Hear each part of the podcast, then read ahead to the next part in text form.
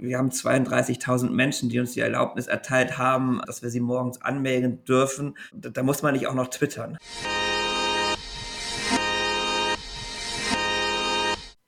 Ask Me Anything, der Hintergrundtalk. Eure Fragen an die Köpfe aus der Fin, Tech und Payment-Branche mit Christina Kassala. Herzlich willkommen zu einer neuen Ausgabe von Ask Me Anything, dem Interviewformat von Payment and Banking. Mein Name ist Christina Kassala und heute habe ich einen Gast am Mikro, über den ich mich wieder sehr freue. Mit seiner flotten Feder, seinen treffenden und manchmal auch gefürchteten Analysen und dem richtigen Riecher für Neuigkeiten gehört sein täglicher Newsletter für viele am Morgen noch vor oder während der ersten Tasse Kaffee zur Pflichtlektüre. Als geschätzter Kollege und Vollblutjournalist steht Heinz-Roger Doms in regelmäßigem Austausch mit den Köpfen der Branche. Dennoch kennen wenige den Macher, Gründer und Treiber hinter Finanzszene.de. In der folgenden Stunde werde ich das ändern. Und so spreche ich mit dem bekennenden Fan von Alemannia Aachen über seinen Werdegang, warum er kein Sportjournalist geworden ist und warum er sich nach dem Aus der Financial Times Deutschland mit Finanzszene.de noch einmal neu erfunden hat und auch darüber, was seine Kinder schlussendlich damit zu tun haben. Herzlich willkommen, Heinz-Roger Doms. Herzlich willkommen zu einer neuen Ausgabe von Ask Me Anything, dem Interviewformat von Payment and Banking. Ich freue mich total, dass äh, wir Heinz-Roger Doms gewinnen konnten, weil jeder kennt ihn und liest ihn auch vermutlich. Allerdings, und das ist bei mir genauso, haben wir beide ja schon seit ewig und drei Tagen immer wieder berufliche Berührungspunkte, sind uns aber quasi erst einmal auf einer Veranstaltung begegnet, auf der du dann aber auch relativ schnell wieder gehen musstest. Heinz Roger, herzlich willkommen und die Frage vorneweg, bist du ein Partymuffel oder warum sieht man dich so wenig? Äh, man sieht mich so wenig, weil ich so viel arbeiten muss. Ich sitze tatsächlich viel in meinem Kämmerlein und, und äh, recherchiere den Newsletter und schreibe den Newsletter.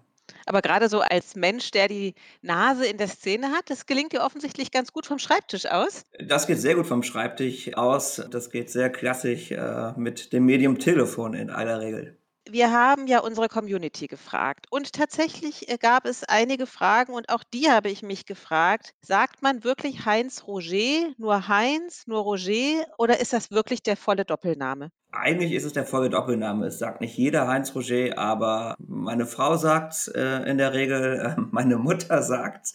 Äh, und da hat man ja die wichtigsten schon durch. Und hoffentlich nicht nur dann, wenn du was ausgefressen hast, wenn nein, Kinder nein, einen Doppelnamen nein, nein, haben. Nein, nein. Aber es, äh, mich stört auch, alle anderen denkbaren Varianten stören mich auch nicht.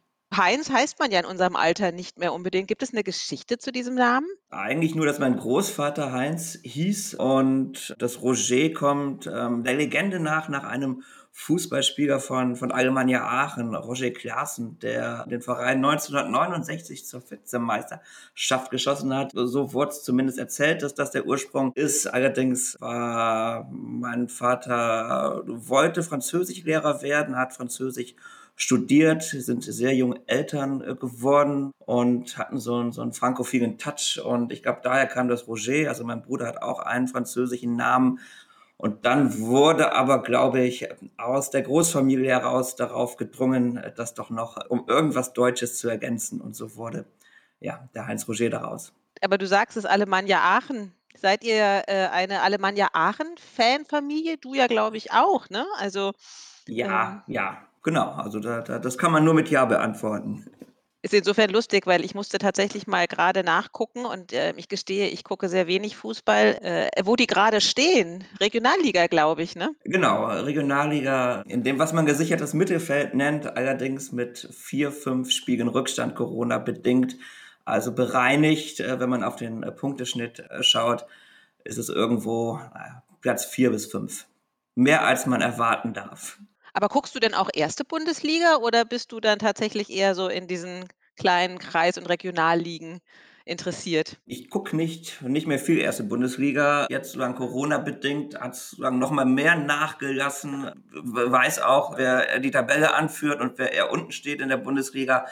Aber schauen tue ich es nicht mehr viel. Ähm, also wenn ich Fußball schaue, dann tatsächlich mein Verein. Also da fahre ich auch lieber mit dem Zug fünf, sechs Stunden ähm, nach Aachen, um mir da ein Spiel anzuschauen, als äh, mir jetzt Bayern München anzugucken. Man kennt dich ja durchs Lesen, aber, und das hast du mir im Vorgespräch verraten, tatsächlich warst du noch nie, Achtung, jetzt kommt ein ganz schwieriges Wort, Podcast-Gast. Von daher ähm, auch Premiere für dich. Deswegen stell dich doch mal kurz vor. Offensichtlich kommst du aus Aachen. Was wissen wir sonst noch nicht über dich? So viel mehr gibt es auch über mich nicht zu wissen. Ich bin 42 Jahre alt. Ich wohne in Hamburg, nicht in Frankfurt, wie man meinen könnte. Ich habe mal in Frankfurt gewohnt und gearbeitet. Das habe ich aber aus beruflichen Gründen getan. Äh, privat bin ich in Hamburg verwurzelt, weil hier meine Frau herkommt und weil hier meine Kinder geboren sind. Ich habe nicht so wahnsinnig viele Hobbys. Ist tatsächlich, haben wir schon drüber gesprochen, äh, der Fußballverein ist meine Leidenschaft. Und ansonsten führe ich ein relativ unauffälliges Leben, abgesehen davon, dass ich sehr spät arbeite und, und ähm, den Newsletter mache. Du bist ein Nachtmensch. Ich wäre es nicht, wenn äh, ich andere Möglichkeiten des Gelderwerbs äh, für mich gefunden hätte. Das äh, ist so ein bisschen wie beim beim Bäcker, der auch wenig davon hätte, wenn er seine Brötchen erst um 11 Uhr in die Auslage legt. Genauso ist es mit dem Newsletter, der verkauft sich oder hat den Selling Point unter anderem über die frühe Erscheinung und äh, dementsprechend äh, passe ich meine Arbeitszeiten dem an. Wann schläfst du also? Wenn du tagsüber Kinder hast um dich rum und nachts arbeitest? Ja, die Kinder sind äh, Gott sei Dank einen, einen beträchtlichen Teil des Tages in der Kita. Ich schlafe meistens in einem Zeitfenster irgendwann zwischen, zwischen 1 und, und 7 Uhr. Nicht komplett von 1 bis 7 Uhr, aber ähm, meistens so vier, fünf Stunden in dem, in dem Dreh und hole ein bisschen was am Wochenende nach. Ja, so das sind so meine Zeiten. Du hast jetzt gesagt, es gibt so wenig über dich zu erzählen. Das kann ich mir fast gar nicht vorstellen, weil irgendwann hast du ja mal die Entscheidung getroffen, Journalist zu werden. Wann war das klar? Und hattest du in deiner Schule schon die Schülerzeitung unter deiner Ägide? Nein, die hatte ich nicht unter meiner Ägide. Ich habe aber schon als, glaube sogar noch als Abiturient, aber spätestens als Student habe ich ganz klassisch für die Lokalzeitung geschrieben. Und das war auch immer mein Berufswunsch, Journalist zu werden. Nicht seit ich zehn bin, aber schon so mit 15, 16, 17 und habe das relativ konsequent auch verfolgt. Was reizt dich am Journalismus? Schwer zu sagen. Ich habe immer schon gerne äh, Medien, äh, speziell Zeitungen, Magazine konsumiert, habe immer gern gelesen, fand anfangs tatsächlich das Schreiben eine schöne Sache, das, das, das lässt mit jedem Berufsjahr so ein bisschen nach. Das Schreiben als solches, was mich anfixt, ist ähm, auch heute noch und hoffentlich auch noch noch die 10 oder 20 Jahre, die ich noch muss, wenn man auf, auf neue Themen, auf Geschichten stößt, gerade wenn es was Exklusives ist, was, was eigentlich nicht herauskommen soll. Das finde ich einen schönen Moment. Also die, die Idee oder den, den Tipp zu bekommen, das, das ist immer gut. Der Moment, wo man merkt, ähm, eine Recherche ist so weit, dass tatsächlich ein, ein Text, eine, eine Geschichte daraus wird, das ist ein schöner Moment und ich mag das, das Blatt machen. Also zu sehen, dass das ein komplettes Produkt draus wird. Das habe ich schon früher in der Lokalzeitung sehr gemocht, ähm, zu sehen, wie dann die verschiedenen Geschichten sich verdichtet haben zu einer gesamten Ausgabe. Und das finde ich auch jetzt am, am Newsletter machen eigentlich sehr schön, dass man in einem relativ überschaubaren Zeitfenster von, von einigen Stunden abends im Grunde ein fertiges Produkt an den Start bringen kann. Und ja, das verschlingt manchmal mehr Zeit, als es müsste, weil das auch so ein bisschen Liebhaberei ist, dass ähm, der Newsletter immer in etwa dieselbe Länge hat, dass der Themenmix stimmt und so weiter und so fort. Das sind mhm. Sachen, die jetzt nicht so wahnsinnig wichtig sind, glaube ich, für den wirtschaftlichen Erfolg, aber die mir ein gutes Gefühl vermitteln, dass das Produkt stimmt. Kannst du dich noch an deine Schönste Geschichte bei der Lokalzeitung erinnern? Puh, das ist, das, das sind Sachen, die sind 20 Jahre her. Ja, ich durfte sagen, über, über meinen Verein schreiben äh, zu Zeiten, als es dem deutlich besser ging als, als heute, ähm, als er aufgestiegen ist in die Bundesliga, als er im Europapokal gespielt hat. Das waren ganz schöne Erlebnisse. Da habe ich nicht über, sagen, über die Spiele selbst äh, geschrieben, aber über die ähm, Atmosphäre in der Stadt, also wie man halt im Lokalteil über, über den Fußballverein berichtet. Und das waren immer sehr angenehme Aufgaben. Jetzt die eine äh, Geschichte habe ich jetzt nicht im Kopf, aber das, das, das war mhm. eine, eine ganz gute Zeit. Weil ich wollte dich gerade ganz ketzerisch fragen, ob du nicht auch deswegen äh, bei der Lokalzeitung geschrieben hast, um halt immer an diese Spiele ranzukommen, weil ich habe ja so auch angefangen tatsächlich und habe dann äh, auch für die Lokalzeitung geschrieben und habe aber den Kulturbereich voll geschrieben und fand das immer so praktisch, dass ich immer auf alle Konzerte umsonst gehen konnte. Das fand ich super. deswegen habe ich gerade so überlegt, ne, wenn du sagst irgendwie für einen Sportverein so, ja, und dann kann man ja immer schön so irgendwie und dann hinterher mit den Spielern und so reden. Das ist ja auch das Positive an dem Job, ne, dass man irgendwie auch wo rankommt, wo man sonst nicht hinkommen würde als zahlender äh, Stadiongast oder als Konzertbesucher oder so, ne? Genau, ähm, also das habe ich schon auch, auch mitgenommen, aber das war jetzt keine Motivation für den Job, sondern ich habe auch damals schon äh, relativ viel auch Lokalpolitik und solche Sachen gemacht, also eher die harten Themen, äh, auf die andere auch keine Lust. Mhm unbedingt hatten. Also ich habe es schon immer gemocht, auch über Sachen zu schreiben, denen man eine gewisse äh, Relevanz zubilligen kann. Warum bist du da nicht Sportreporter geworden? Oder hast du mal drüber nachgedacht? Drüber nachgedacht, in jedem Fall. Ich glaube, ganz platt ist äh, gesagt, ist da die Konkurrenz sehr groß, weil es äh, einfach mehr Menschen gibt, die sich, glaube ich, im, im, im, Fußball auskennen oder in der Popmusik auskennen oder sich in der Politik auskennen, als Leute, die wissen, was eine Bilanzsumme ist. Ich wollte nicht in den Bereich Wirtschaft unbedingt, das hat sich äh, mehr durch Zufälle ergeben aber habe dann doch auch gemerkt mit der Zeit, dass da die Konkurrenzsituation ähm, geringer ist, als wenn man äh, zum Beispiel versucht, Parlamentsreporter zu werden oder so. Also du meinst Konkurrenz so aus den eigenen Reihen oder Leser, die glauben, mitreden zu können? Weil das hat man ja im nee, Sport sehr viel, ne? die dann irgendwie äh, sagen, ey, der Bundestrainer und dann äh, kann jeder irgendwie diese Mannschaft trainieren und jeder weiß es besser. Ja, das habe ich ja auch. Also ich, äh, der Newsletter schreibt ja für tausende von Menschen, die sich in ganz vielen Themen besser auskennen als der Kollege Kirchner und ich selber das tun. Das ist äh, eine Gefahr, der wir jeden Tag unterliegen, dass, dass wir da eines Besseren belehrt werden. Nee, nee, ist also schon die Konkurrenz innerhalb des, des äh, Journalismus, glaube ich, mhm. des ähm, Kulturjournalisten, Sportjournalisten, ähm, Leute, die gerne große Reportagen schreiben, die gesellschaftliche Themen bearbeiten, dass die sich im Großen und Ganzen schwerer tun, ein, ein Auskommen zu finden, als ich das mit meiner thematischen Ausrichtung tue, einfach weil es von Leuten, die das können, was wir Finanzjournalisten uns über die Jahre angeeignet haben. Davon gibt es einfach äh, sehr viel weniger als Leute, die äh, eine Kinokritik oder eine Filmkritik schreiben können oder glauben, dass sie das können. Aber kein Journalist lässt sich ja gerne in seinen Texten oder in seiner Recherche rumfummeln. Wie gehst du mit Kritik um? Oder auch mit, ja, wenn jemand sagt, das war falsch, das war schlecht, das ist komisch geschrieben, missverständlich etc. Also wie texteitel bist du? Ähm, texteitel bin ich. Äh, aus dem Alter wächst man so ein bisschen raus, würde ich sagen. Das ist wie beim Friseur, wenn der äh, Friseur am Ende fragt, ob noch ein bisschen Haargel äh, äh in die Frisur soll. Da denke ich auch, ich bin jetzt keine 19 mehr. Und genauso ist es äh, mit sprachlicher Kritik. Ist mir jetzt wurscht. Also ich glaube, wer sprachliche Kritik übt, äh, der hat in den meisten Fällen auch, auch recht. Das ist jetzt nichts, ähm, wo ich mich in meiner Eitelkeit äh, angegriffen fühle. Was zusetzt ist, wenn, wenn wir inhaltlich äh, falsch schreiben, wir Dinge korrigieren müssen. Das ist sehr viel relevanter und tut sehr viel mehr weh. Und ähm, ja, wir sind bemüht, damit vernünftig und offen umzugehen und transparent umzugehen und das dann äh, zu korrigieren. Und wenn wir Texte haben, dann auch ähm, eine Anmerkung zu machen, dass ähm, äh, der Text an der Stelle korrigiert worden ist. Das sind Dinge, die haben Journalisten früher gerne vermieden, aber ich glaube, das geht heutzutage ähm, nicht mehr dafür sind die Leser viel zu sehr mit einem auf Augenhöhe, als dass man sozusagen, wie es wie man es vor 20 Jahren im Lokalteil ähm, gern gemacht hat oder gemacht hätte, dass man ja, den Feger so ein bisschen unter den Tisch fallen lässt und darüber hinweggeht und es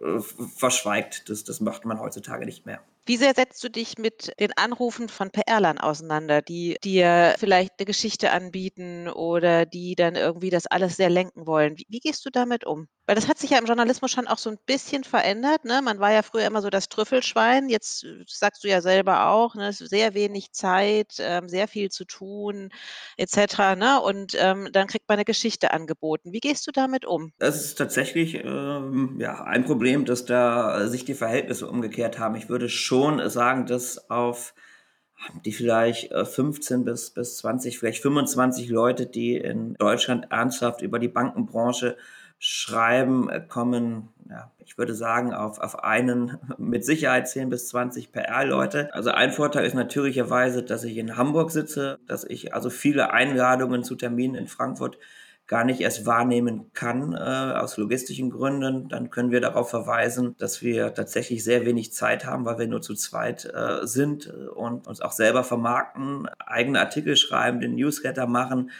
dass wir natürlicherweise nicht so viel Zeit in Gesprächen mit, mit äh, unter anderem PR-Leuten zubringen können, wie das Kollegen normalerweise können. Und, und dann ist auch irgendwann einfach der Punkt erreicht, wo man Nummern blockiert. Also es ist einfach zu viel. Es gibt äh, gerade im Fintech-Bereich sehr viele PR-Agenturen, äh, in denen auch äh, Leute arbeiten, äh, bei denen ich bezweifle, dass, dass die wissen, was wir machen, äh, bei denen ich bezweifle, dass sie den Newsletter lesen und ähm, wo dann teilweise abstruse Anrufe äh, kommen und ähm, ich bin dann immer freundlich, aber Selbstschutz und auch um meine Handynummer so ein bisschen heilig zu halten, ähm, ja, blockieren wir dann.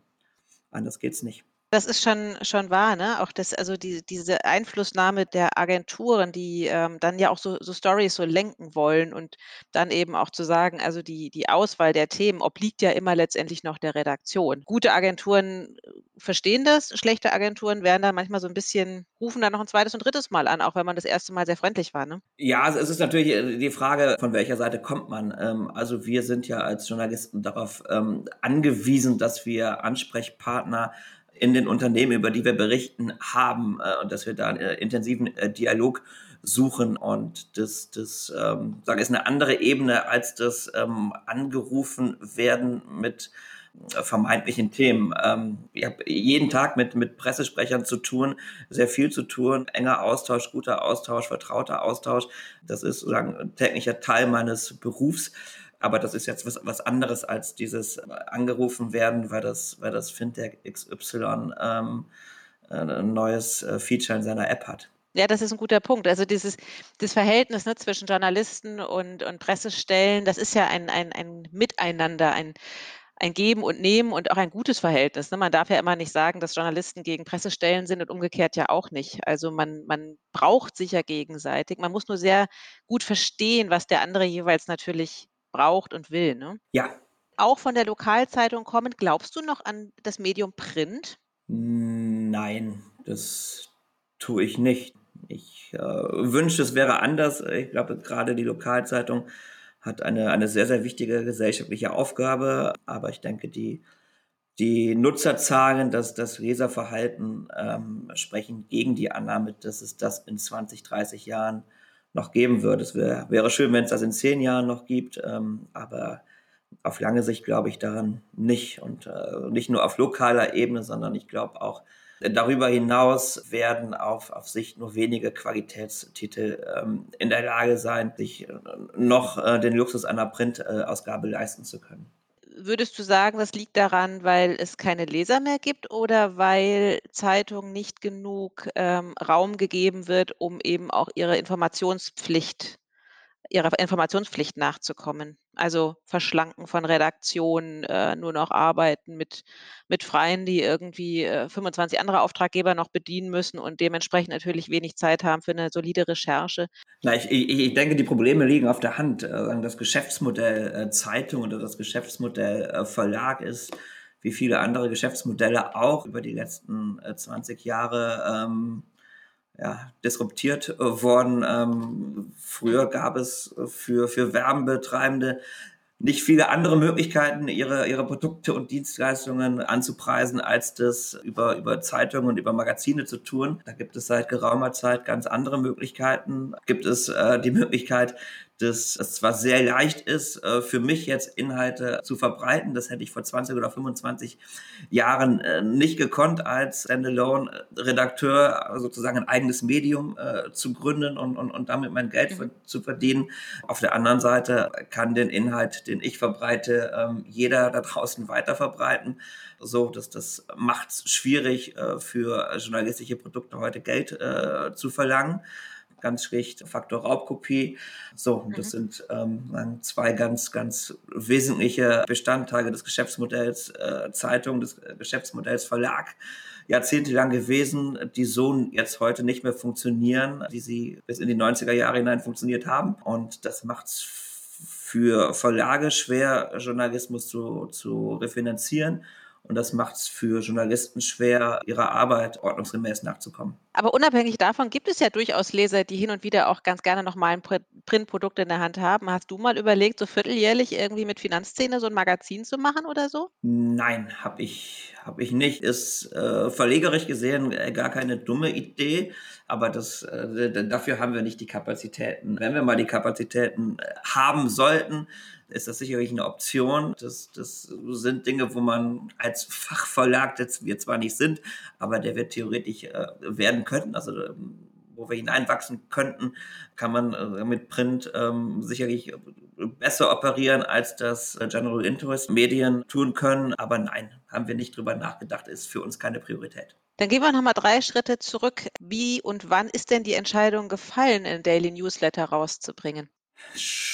Schwierige Frage. Ähm, oder Frage, äh, auf die es eine vielschichtige Antwort gibt. Ich war Redakteur bei der Financial Times Deutschland. Die ist 2012 eingestellt worden. Ich habe dann die Entscheidung getroffen. Also ich bin äh, zuvor immer unter der Woche in Hamburg gewesen, äh, in Frankfurt gewesen, aber am, am Wochenende ähm, privat in Hamburg und bin da gependelt und habe dann mit dem Ende der FDD für mich entschieden, nicht mehr in Frankfurt arbeiten zu wollen, nicht mehr pendeln zu wollen, sondern äh, künftig komplett äh, von Hamburg aus zu leben und auch von Hamburg aus zu arbeiten. Damit kam das, was ich weiterhin gerne gemacht hätte, nämlich Tageszeitung im Finanzbereich kam nicht mehr in Frage weil ähm, glaube ich, zu viel verlangt gewesen wäre von einer Hand, von einem Handelsblatt oder einer Börsenzeitung äh, oder wenn es da als potenzielle Arbeitgeber gibt, mich dazu bewerben und zu sagen, ich würde aber gerne von Hamburg aus arbeiten für eure Finanzredaktion. Dann ähm, bin ich stattdessen freier Journalist geworden, habe weiterhin über Banken und Finanzen geschrieben, aber eben von Hamburg aus, also nicht mehr mit äh, einer festen Anknüpfung an eine Redaktion, dann auch nicht mehr mit sagen täglichem Rhythmus, sondern das waren dann äh, meistens mehr Magazingeschichten, äh, längere Geschichten, also keine typische Tageszeitung mehr. Hab nebenbei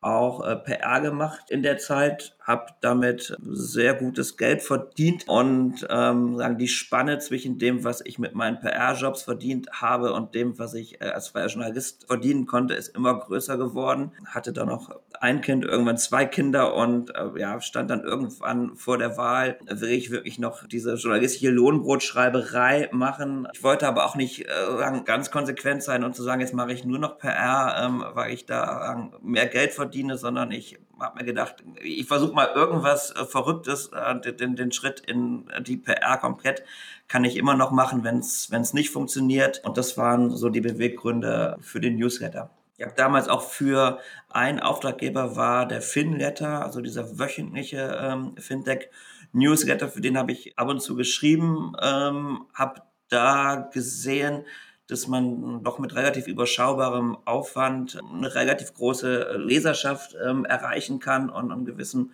Impact hat mit dem, was man tut. Damals ist, ist unser zweites Kind zur Welt gekommen, hatte die naive äh, Annahme, dass man den Newsletter abends in ein, zwei Stunden auch äh, hinbekommt und dachte, dass das mache ich dann, wenn das Kind schläft. Das, das war so, so eine Mixtur aus äh, Motiven und war nicht äh, strategisch klug geplant, sondern das war dann nach, nach wenigen Wochen Vorbereitungszeit dann einfach mal losgelegt mit einem Setup, was mich keine 1000 Euro gekostet hat. Und dann hat sich das so ein bisschen verselbstständigt. Ist deine Frau auch in dem Bereich, im Medienbereich tätig? Ja, sie ist äh, freie Journalistin und schreibt für Magazine, Kundenmagazine, ähm, also nimmt Aufträge wahr. Das heißt also, sie kennt ja auch diese, diesen Druck, den man als Journalist manchmal hat, ne? Und dann eben auch sofort was fertig machen zu müssen oder eben auch diese etwas ungewöhnlichen Arbeitszeiten oder äh, ne, auf dem Spielplatz sitzen und plötzlich dann doch nochmal ein Interview führen zu müssen. Ne? Also gerade deine Kinder scheinen ja noch recht klein zu sein, so wie das klingt. Ähm, wenn die irgendwie jetzt, wie alt sind die beiden? Drei und fünf. Da muss man ja irgendwie auch irgendwie gucken, dass man dann das irgendwie alles kombiniert bekommt, ja. Und dann eben noch in diesem Medienjob, das ist, äh, dann ja mitunter auch ambitioniert und umso besser ist ja, wenn der Partner das versteht, was man da eigentlich treibt, ne? Da da das das ist so das ist so, aber man kann, ähm ich glaube, aber das, äh, trifft auf viele Dinge, äh, in Beziehungen zu. Man, ähm, ähm, äh, kann das mit dem Verständnis auch, äh, oder mit dem Erwarten von Verständnis auch übertreiben. Es ist nicht so, äh, als würde das das Familien und Beziehungsleben immer, äh, fördern, wenn man, ähm, bis tief in die Nacht arbeitet und und frühmorgens wieder loslegt. Also, so wie es die letzten 2, 3 Jahre gelaufen ist, kann's nicht die nächsten 20 Jahre, ähm, laufen. Das gilt für mich, das gilt auch für meinen Kollegen Christian Kirchner. Ähm, wir müssen auch aus Gründen des privaten Friedens schauen, dass wir, äh, ein Modell finden, das, ähm, ja, einen etwas familientauglicheren und die Gesundheit nicht ganz so ruinierenden, ähm, Workflow finden. Welche Ideen habt ihr denn schon ausgebrütet?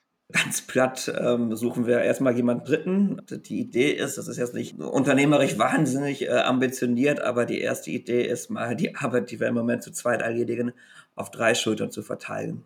Danach geht es, glaube ich es gibt, würde ich vermuten, äh, zwei Wege. Entweder man äh, reduziert sein Angebot, dann braucht man noch weniger zu arbeiten, oder man baut sein Angebot aus äh, und versucht damit mehr Erträge zu generieren und kann dann mehr, mehr Menschen damit finanzieren. Das sind, glaube ich, die beiden Optionen, die wir haben. Und schauen wir mal, in welche Richtung wir zu gehen versuchen. Okay, also Finanzszene wird sich verändern in nächster Zeit? Nicht so, dass man es immer merkt, aber sozusagen das Modell, dass ähm, zwei Leute 70, 80 Stunden die Woche arbeiten, das ist, glaube ich, jetzt jedenfalls bei der Arbeit, wie wir sie betreiben, das ist eine sehr intensive Arbeit. Das ist, mhm. äh, wenn man 10, 12, 14 Stunden wirklich am, am, am Rechner sitzt, äh, auch eine, eine körperlich fordernde Arbeit, geistig sowieso. Und also das ist nicht nachhaltig, was wir machen. Da, da müssen wir zwei, drei Dinge ändern. Hast du denn schon mal darüber nachgedacht, ein Fintech zu gründen? Nein. Nein. Kannst du sagen, warum nicht? Weil ich da nicht im entferntesten äh, die Befähigungen, Befähigungen mitbringe, die es äh, dazu bräuchte. Ich habe äh, weder einen betriebswirtschaftlichen Hintergrund noch einen, einen, einen technischen Hintergrund. Also das ist so ein bisschen so, als würde man den übergewichtigen Sportreporter fragen, ob er nicht auch mal selber ähm, spielen will. Nein, es ist äh, kein Gedanke, der mich je umtrieben hätte. Aber wüsstest du, welches Geschäftsmodell du ähm, gründen würdest? Also könntest du eine Idee verkaufen? Auch das nicht. Es es fällt mir, nee, es fällt mir schwer, aber ich habe genug damit zu tun, aus äh, dem, was ich mache, ein Geschäftsmodell zu machen und das zu verkaufen. Das äh, klappt bisher äh, ganz gut, aber ich könnte jetzt nicht sagen, wo es im Fintech-Bereich womöglich noch eine Marktlücke äh, gibt. Es gibt auch ab und zu Leute, die, die rufen mich an und, und sagen, wir, wir gründen hier gerade, wir sind im, im Stealth-Modus, willst du uns mal challengen? Und ähm, ja, den versuche ich dann äh, beizubringen, dass ich äh, nicht im entferntesten den Werkzeugkasten besitze, den es äh, bräuchte, um jemandem da die richtigen Fragen zu stellen. Das ist jetzt äh, was anderes bei euch, mit was weiß ich, mit Jochen oder mit, mit André. Ähm, das sind Leute, die seit 20, 25, 30 Jahren in der Branche arbeiten. Ähm, das ist sozusagen ein ganz anderer Background als Kollege Kirche und ich den haben. Wir sind Journalisten und aus gewissen Zufälligkeiten heraus hat es uns in den Wirtschafts- äh, und Finanzjournalismus äh, verschlagen. Aber das heißt nicht, auch wenn wir das jetzt seit seit 10 oder 20 Jahren machen, heißt das nicht, dass wir eine Ahnung von der Materie in dem Sinne hätten, dass wir äh, da wirklich mitmischen könnten du, du kommst ja immer wieder auf diesen Punkt zurück, dass das so wahnsinnig viel Arbeit ist und ich, ich glaube das auch sofort. Ähm, ich finde vor allem Newsletter schreiben ist eine eine völlig unterschätzte Tätigkeit, weil man viel recherchieren muss für wenig Text und, äh, das natürlich auch jeden jedes Mal aktuell. Also, von daher Hut ab. Ich habe das ja auch noch mal 'ne Weile gemacht und ich musste deswegen gerade so schmunzeln, als du sagtest, dass du dachtest, das dauert irgendwie so 2 Stunden oder sowas. ne? Also, es ist ja wirklich, ähm, eine sehr, sehr aufwendige Sache und wahrscheinlich wissen das viele gar nicht, wie viel Arbeit so ein Newsletter letztendlich macht. das ist teuflisch tatsächlich. Also, wir machen 2 Ausgaben, eine für Banking, eine für Fintech. Die unterscheiden sich inhaltlich nicht so wahnsinnig, haben eine leicht andere Schwerpunktsetzung, aber man muss es dann schon mal in zwei verschiedene Masken machen. Man hat die Texte, die daraus für die Website entstehen. Also es ist einfach unfassbar unfassbar viel Kleinzeug äh, am Ende eines langen Tages. Man mhm. darf, äh, also sind noch so 15, 20 ähm, Handgriffe. Und wenn einer nicht sitzt, bekommt am nächsten Tag, bekommt keiner den Newsletter. Sind die Werbekunden sauer, sind die Leser sauer, äh, hat man viel Geld verloren. Es ist kleinteiliger mhm. und manueller, als man sich das von außen mhm. äh, vorstellt, äh, abgesehen äh, von dem ganzen Schreiberischen. Es sollten nicht zu viele Feger drin sein, es sollte aktuell sein, es sollte ähm, eine gewisse, gewisse Gewichtung haben, dass klassische Bankenthemen drin sind, dass äh, zumindest ein, zweimal das Stichwort Payment auftaucht, dass Fintech drin ist, dass digitale Bankengeschichten äh, drin sind und wenn man es dann auch auf einer täglichen Basis macht, äh, der Tag gibt das ja nicht immer her, was man gerne am nächsten Morgen verkaufen wollte, während andere Tage so Themen geschwängert sind, dass man eine Auswahl treffen muss, damit es nicht zu viel wird. Und ja, es, es ist mhm. sehr viel mehr Arbeit als, wie du richtig sagt, äh, sagst, als, als du und ich es gedacht hätte, bevor wir es zum ersten Mal gemacht haben. Und ich denke auch, als man von außen annimmt. Aber das heißt ja auch, man muss ja so ein bisschen Trüffelschwein sein. Welche News hättest du denn gerne mal exklusiv?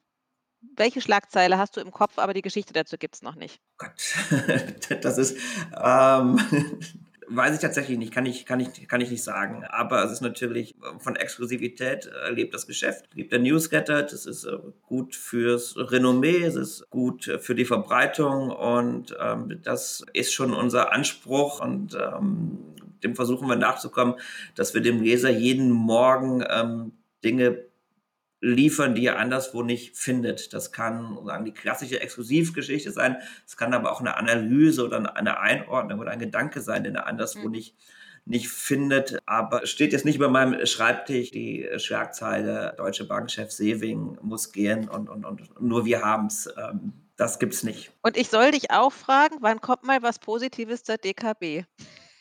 Wann kommt mal was Positives zur DKB? Von wem sollst du das fragen? Vom digitalen Man verrät nie seine Quellen, das weißt du doch. Umgekehrt gefragt, wann kommt denn der Robo-Advisor der DKB? wann kommt denn, mhm. Äh, soll nicht auch irgendwann eine neue DKB-App kommen? Ich weiß es gar nicht. Wir, wir, sehen ja die DKB überhaupt nicht so negativ. Allerdings äh, liegt die Latte bei der DKB ja sehr hoch, hat sich auch selber hochgelegt. Und man fragt sich schon das ein oder andere Mal, was kommt denn da als nächstes, damit äh, die DKB den Status, den sie sich über die letzten 10 oder 20 Jahre erarbeitet hat, dass sie den verteidigt. Ähm, aber also es ist nicht so, dass wir die DKB in irgendeiner Weise jetzt negativer sehen als andere Player. Aber der Robo-Advisor, der wäre für dich schon eine Positivgeschichte? Oder würdest du nicht denken, oh, die jetzt nicht auch noch? Wird man dann sehen, wenn es denn je, jemals so weit kommt. Äh, man lässt sich ja immer gerne überraschen, äh, selbst von der DKB. Okay, liebe DKB, wenn ihr also einen Robo-Advisor rausbringt, sagt es dem Kollegen Dom oder uns. nee, sagt es dem Kollegen Doms, nicht euch. Du warst ja mit äh, Wirecard, warst du ja schon ganz gut dabei. Ärgerst du dich darüber, dass du nicht Dan McCrum bist? Nein, wobei er sieht, glaube ich, ganz gut aus. Ähm, also so optisch äh, würde ich schon täuschen, äh, tauschen, aber nein, nein. Also das, mein Gott, mhm. wo, wo, wo, kämen wir da hin, wenn sich der eine äh, darüber ärgert, dass er nicht der andere ist? Nee, überhaupt nicht. Fantastischer mhm. Kollege, der, glaube ich, in einer anderen Liga spielt, als, als ich das tue. Und alles völlig okay.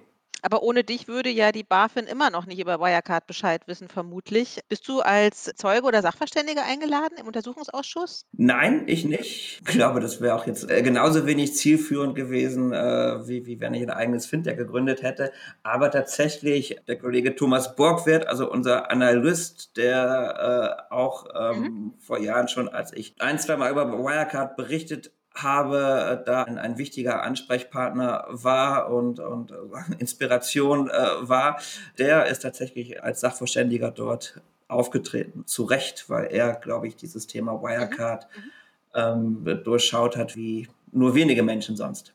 Und schreibt ihr zusammen ein Buch über den Wirecard-Skandal? Nein.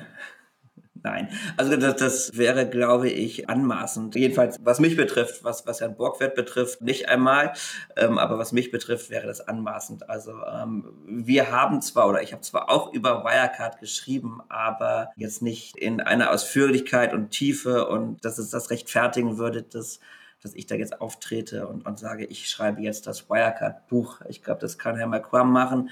Das hat völlig zu Recht die Kollegin Bergermann von der Wirtschaftswoche gemacht, die da über Jahre äh, ganz, ganz großartig mhm, recherchiert mhm. hat.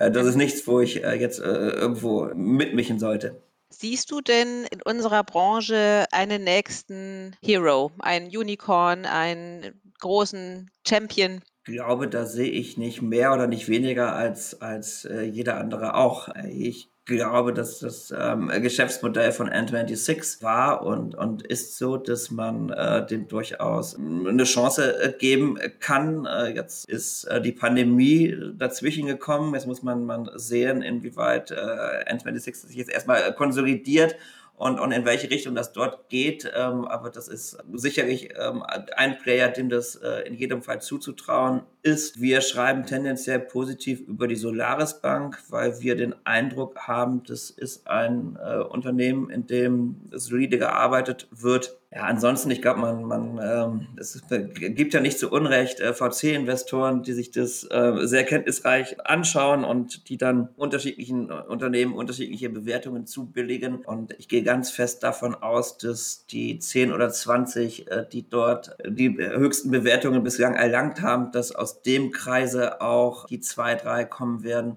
die es dann mal tatsächlich zum Unicorn und zum dauerhaft mhm. erfolgreichen Player schaffen. Aber ob jetzt Aux Money, äh, beispielhaft gesprochen, in fünf Jahren besser dastehen wird als, als äh, Trade Republic, ähm, keine Ahnung. Ich glaube, das wissen so richtig wissen äh, tut es ja ohnehin niemand. Ich glaube, in die eine oder andere Richtung argumentieren kann sicherlich der eine oder andere sehr kenntnisreich, aber das kann ich nicht. Wie sehr nutzt du eigentlich diese ganzen äh, Dinge, über die wir tagtäglich schreiben? Also bist du so ein Kontenhopper, tradest auf allem, was möglich ist, oder bist du sehr konservativ in deiner privaten äh, Finanzpolitik? da muss ich jetzt darauf antworten, oder? das macht dieses also, Format aus.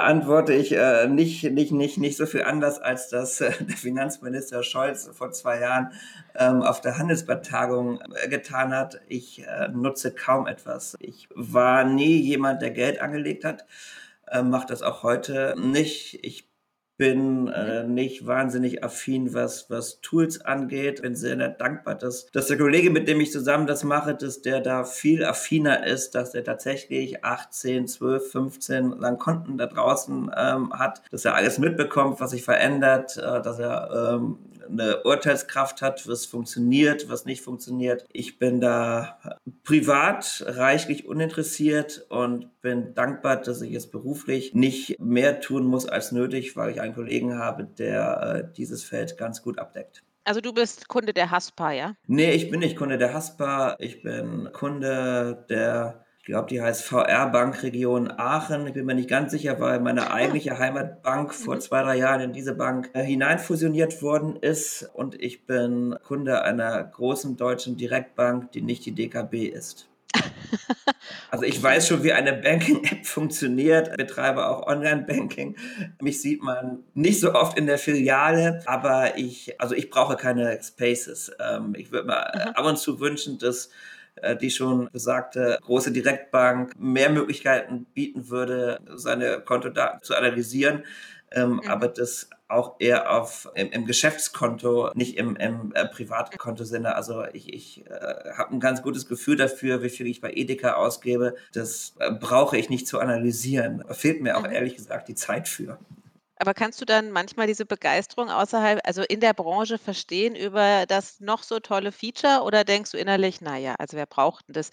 Weil du dann doch eher den Konsumentenblick hast?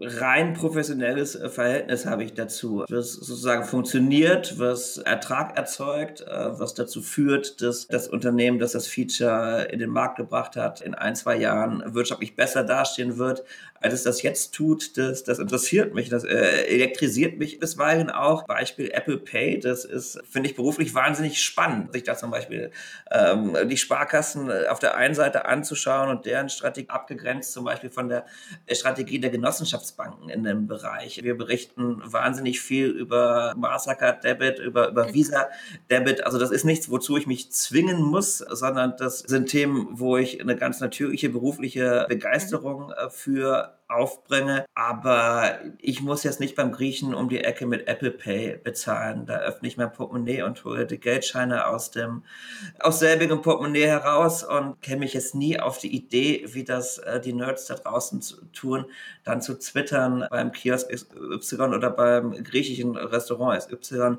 kann ich immer noch nicht mit Karte oder immer noch nicht mit äh, Smartphone bezahlen. Das sind Dinge, die, die sind mir privat unfassbar egal. Ein klares Bekenntnis. So, jetzt wirst du äh, wahrscheinlich nicht lachen, aber äh, weil du die Apple selber angesprochen hast, warum wird die Apple Card nie auf den deutschen Markt kommen? Keine Ahnung, von wem kommt denn die Frage, wenn ich fragen darf? Das hast du mich vorhin schon mal gefragt. ich weiß es nicht. W wann kommt die Apple Card auf den deutschen? Ich hätte jetzt fast geantwortet, ist sie nicht schon längst da? Ähm, aber da fällt mir natürlich ein, dass sie das nicht ist weiß ich nicht, habe ich tatsächlich auch die Ratio dahinter, ist mir nicht ganz klar, warum sie kommen sollte oder warum sie nicht kommen sollte. Ähm, ist, weiß ich nicht, weiß ich nicht. Ist ein Thema, was mich nicht so wahnsinnig umtreibt nochmal auf den deutschen Markt bezogen, wie schätzt du denn unsere Landschaft oder die, die Wachstumschancen der deutschen Fintechs im aktuellen Umfeld ein? Ich meine, es passiert viel in Asien unfassbar umtriebig dort, sehr innovativ. Die USA schläft nun beileibe auch nicht. Wo siehst du unsere heimische Finanzökonomie? Selbe Antwort wie eben. Das äh, leite ich so ein bisschen daraus ab, was äh, Leute, äh, deren Beruf es ist, Geld in, in Startups zu investieren oder auch nicht zu investieren, was die dem Fintech-Standort Deutschland für eine Relevanz und, und letzten Endes für Bewertungen äh, zumessen. Und ich glaube, da stehen wir im europäischen äh, Kontext gar nicht so schlecht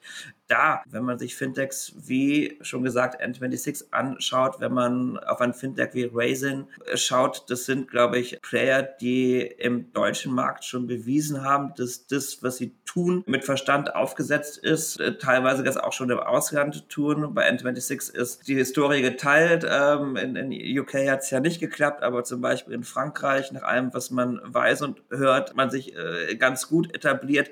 Also es gibt sicherlich fünf, sechs äh, Fintechs, mit denen man äh, sich im europäischen Vergleich nicht, nicht zu verstecken äh, braucht. Äh, dass in der angelsächsischen mhm. Welt äh, die Bewertungen durchweg höher sind. Das, das sehe ich schon auch, dass äh, aus Skandinavien mehr kommt, ähm, als äh, aus Deutschland kommt. Das ist auch äh, relativ offensichtlich, äh, gibt es auch Gründe für. Aber wenn man nach Italien, nach Spanien, nach Frankreich äh, schaut, ist es jetzt, glaube ich, nicht so, als, als wären die dortigen Player den hiesigen voraus. Ich glaube, es ist äh, tendenziell äh, sogar umgekehrt. Also das ist, ist jetzt nichts, dass man, äh, würde ich sagen, wo man jetzt die Hände über dem Kopf zusammen zusammenschlägt und, und sagt, das, das, mhm. das gibt alles nichts und, und das, was die Asiaten können und was die Amerikaner können und was die, was die Briten können und die Skandinavier, das, das, das können äh, unsere Fintech alles nichts. Also da glaube ich, gibt es äh, mindestens eine Handvoll Player, die bislang bewiesen haben, dass sie da durchaus mithalten können.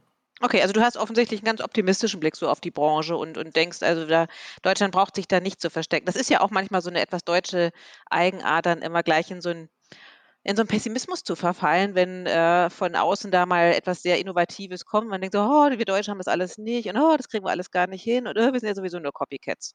Also so, so siehst du das nicht. Nee, wobei ich natürlich auch äh, ein starkes berufliches Interesse daran habe. Ähm, wir berichten ja mehr oder weniger nur über Fintechs aus dem und Banken aus dem deutschen Raum habe ich ein natürliches Interesse daran, dass, dass diese Landschaft auch einigermaßen sprießt. Aber ich glaube auch äh, objektiv nicht pro domo gesprochen, ist es ganz offenkundig so, dass Player wie Aux Money, dass das Player wie eine Solaris Bank, Scalable Capital gibt es jetzt, glaube ich, kontinentaleuropäisch auch nichts, was, was größer ist und, und die zwei, drei britischen Wettbewerber, die es äh, in dem Bereich gibt, äh, die gehen jetzt auch nicht durch die Decke. Äh, einer hat jüngst sein Deutschland-Angebot, glaube ich, eingestellt. Also ich, ich, sehe da jetzt keinen Anlass, dass die deutsche Fintech-Branche ähm, da jetzt kleinmütig äh, sein müsste. Wobei ich äh, berichte über die Branche, ich spreche nicht für sie. Ähm, also das Trommeln äh, sollten andere übernehmen. Noch eine Fachfrage.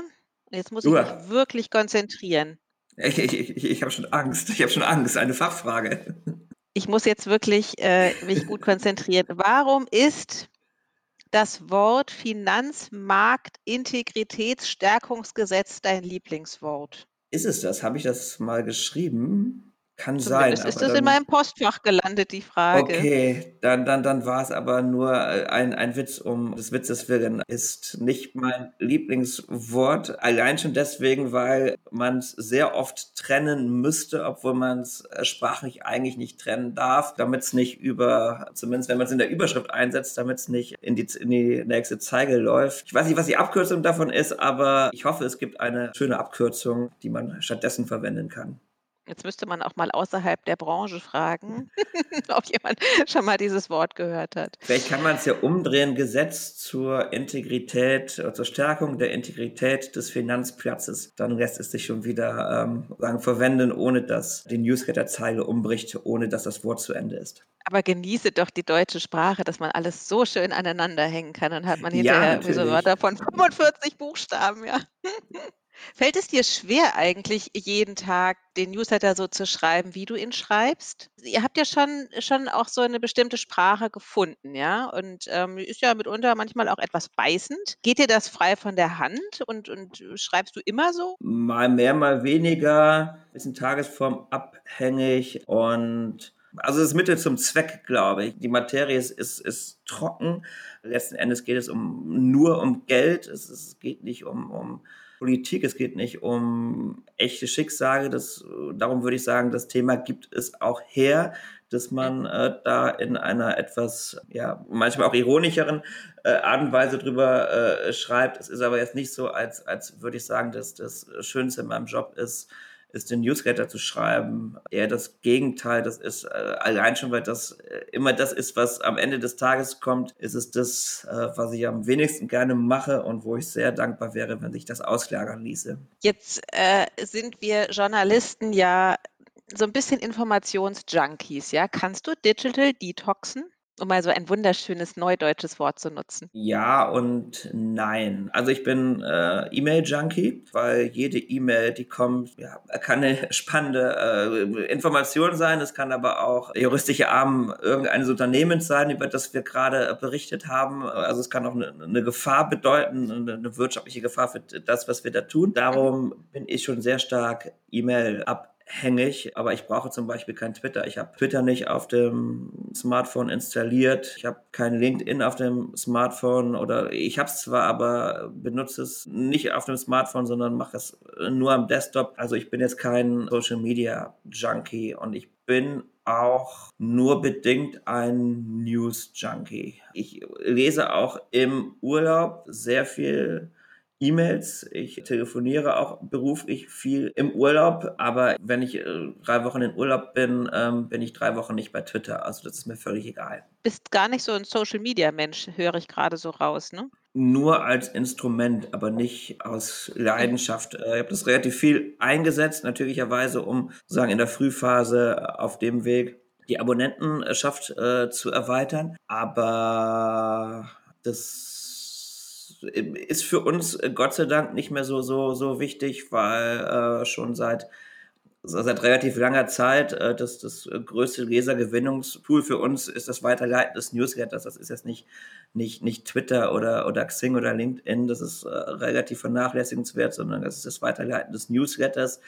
Was für uns wichtig ist, Google ist für uns wie für jeden da draußen einigermaßen wichtig, aber Social Media wird, glaube ich, überschätzt. Aus, aus meiner Sicht auch Gott sei Dank überschätzt. Ähm, denn also mit mir macht es keinen Spaß, auf, auf Social Media unterwegs zu sein, sondern ich, ich, ich mache es als Mittel zum Zweck.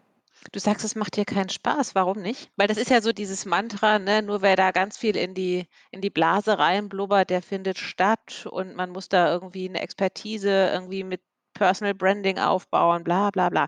So, ne? Also das ist ja ein, ein weit verbreitetes Phänomen. So, jetzt sagst du, nö, machst du nicht. Ich mach's schon, äh, nutze das für unsere Zwecke, aber ich, ich glaube nicht so sehr daran, wie es andere tun und habe auch das Gefühl, dass viele journalistische Kollegen ähm, da doch einigermaßen ziellos äh, unterwegs sind, äh, was die Nutzung mhm. dieser Tools anbetrifft und naja, wir haben 32.000 Menschen, die uns die Erlaubnis erteilt haben, dass wir sie morgens anmelden dürfen. Da muss man nicht auch noch twittern, also sagen wir es mal so, mhm. sondern das äh, äh, befriedigt unsere journalistische Eitelkeit durchaus schon über die Maßen, dass so viele Leute uns lesen und da muss man jetzt nicht noch zwingend ähm, auf Parallelkanälen äh, auch noch seine Sicht der Dinge äh, zum Besten äh, geben. Mhm glaube, Journalisten schreiben ohnehin schon sehr viel, äußern sich ohnehin schon zu vielen Dingen, auch zu Dingen, zu denen sie sich teilweise, glaube ich, nicht äußern sollten. Und ich brauche nicht bei Twitter ähm, zu sagen, dass ich mich gefreut habe, dass äh, Herr Biden die US-Wahl gewonnen hat. Also haben wir auch kein eigenen Twitter-Handle von Heinz-Roger Doms in naher Zukunft zu erwarten? Ich habe ja einen äh, Twitter-Account gemeinsam mit meiner früheren Bürokollegin äh, Maike Schreiber, die aber dann irgendwann zur, zur Süddeutschen Zeitung gegangen ist. Und wir haben damals die Entscheidung getroffen, dass wir den gemeinsamen Twitter-Account so ein bisschen aus nostalgischen Gründen beibehalten. Und es gab mal in der, in der Frühphase von Finanzszene wäre es strategisch vermutlich klug gewesen, einen eigenen Finanzszene oder einen persönlichen Account äh, von mir selber aufzusetzen. Aber das ist schon lange überholt und dadurch, dass ich das mit der Kollegin zusammen mache, fällt nicht auf, dass ich äh, gar nicht mehr so viel mache. Sagen wir es mal so. Ach so, das, das pflegt alles sie ein, ja? Nach wie vor? 70, 80 Prozent dessen, was über den Account gepostet wird, kommt von ihr. Sind vermutlich eher 80, 90 Prozent. Das heißt also, zwischen den Jahren wird bei dir Social Media auch nicht stattfinden. Und ähm, jetzt wird ja diese Podcast-Folge noch im alten Jahr erscheinen. Wir sind ja jetzt in der Adventszeit. Perspektivisch, wie können wir uns denn ein Weihnachten in der Familie Doms vorstellen? Gibt es bei euch Weihnachtsrituale?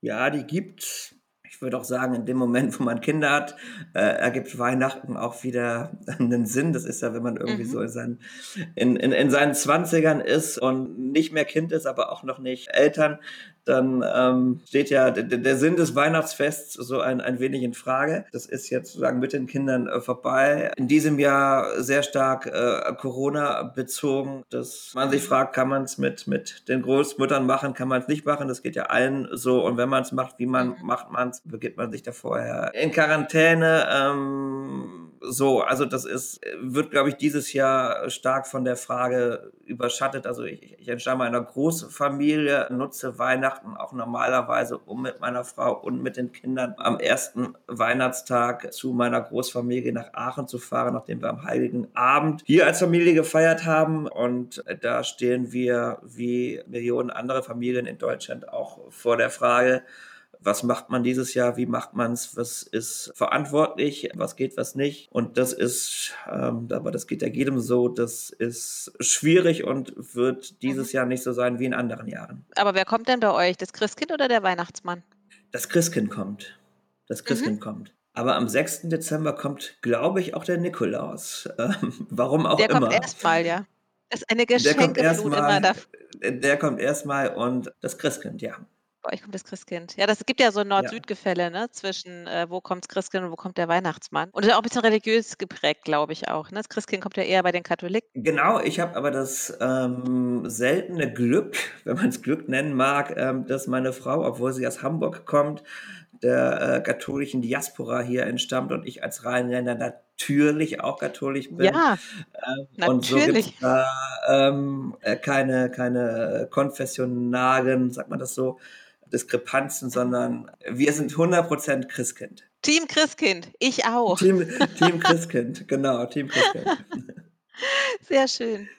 Okay, Mann, das war ein sehr interessantes Gespräch über viele Themen hinweg. Vielen Dank für deine Offenheit und vor allen Dingen auch die Zeit, die du dir genommen hast. Ich bedanke mich für die Einladung und für euer Interesse und, und, und, und für deine Zeit. Ja, herzlichen Dank. Dann erstmal ähm, noch eine schöne Woche und ähm, falls wir uns nicht mehr hören, eine ganz tolle Adventszeit und das ist äh, vielleicht, dass du auch ein bisschen Ruhe findest neben diesem täglichen Newsletter schreiben. Wann kommt euer letzter? Freitag, das müsste der 18. Dezember sein. Hoffe ich, dass er das ist. Ja. Ja, auf jeden Fall an der, an Strichliste. An der, so. ähm, äh, tatsächlich führt, äh, führen wir so ein bisschen innerlich eine Strichliste im Moment und es ist der Freitag der KW 51. Und dann sind wir zur KW 2 ja, okay. sind wir wieder da. Und wir sind sehr froh, dass es eine KW 53 in diesem Jahr gibt, sodass wir so tun können, als würden wir nur zwei Wochen Weihnachtsferien machen, machen aber eigentlich drei. Und es merkt keiner. Es merkt überhaupt keiner. Gut, dann ganz liebe Grüße nach Hamburg. Hat mich sehr gefreut und auf hoffentlich bald. Ich bedanke Danke, mich. Grüße ans Team. Tschüss. Tschüss. Habt ihr Fragen, die hier einmal besprochen werden sollen oder ein Thema, das wir zum Thema machen müssen? Dann schreibt uns an nicole at paymentandbanking.com. Bis zum nächsten Mal bei Ask Me Anything.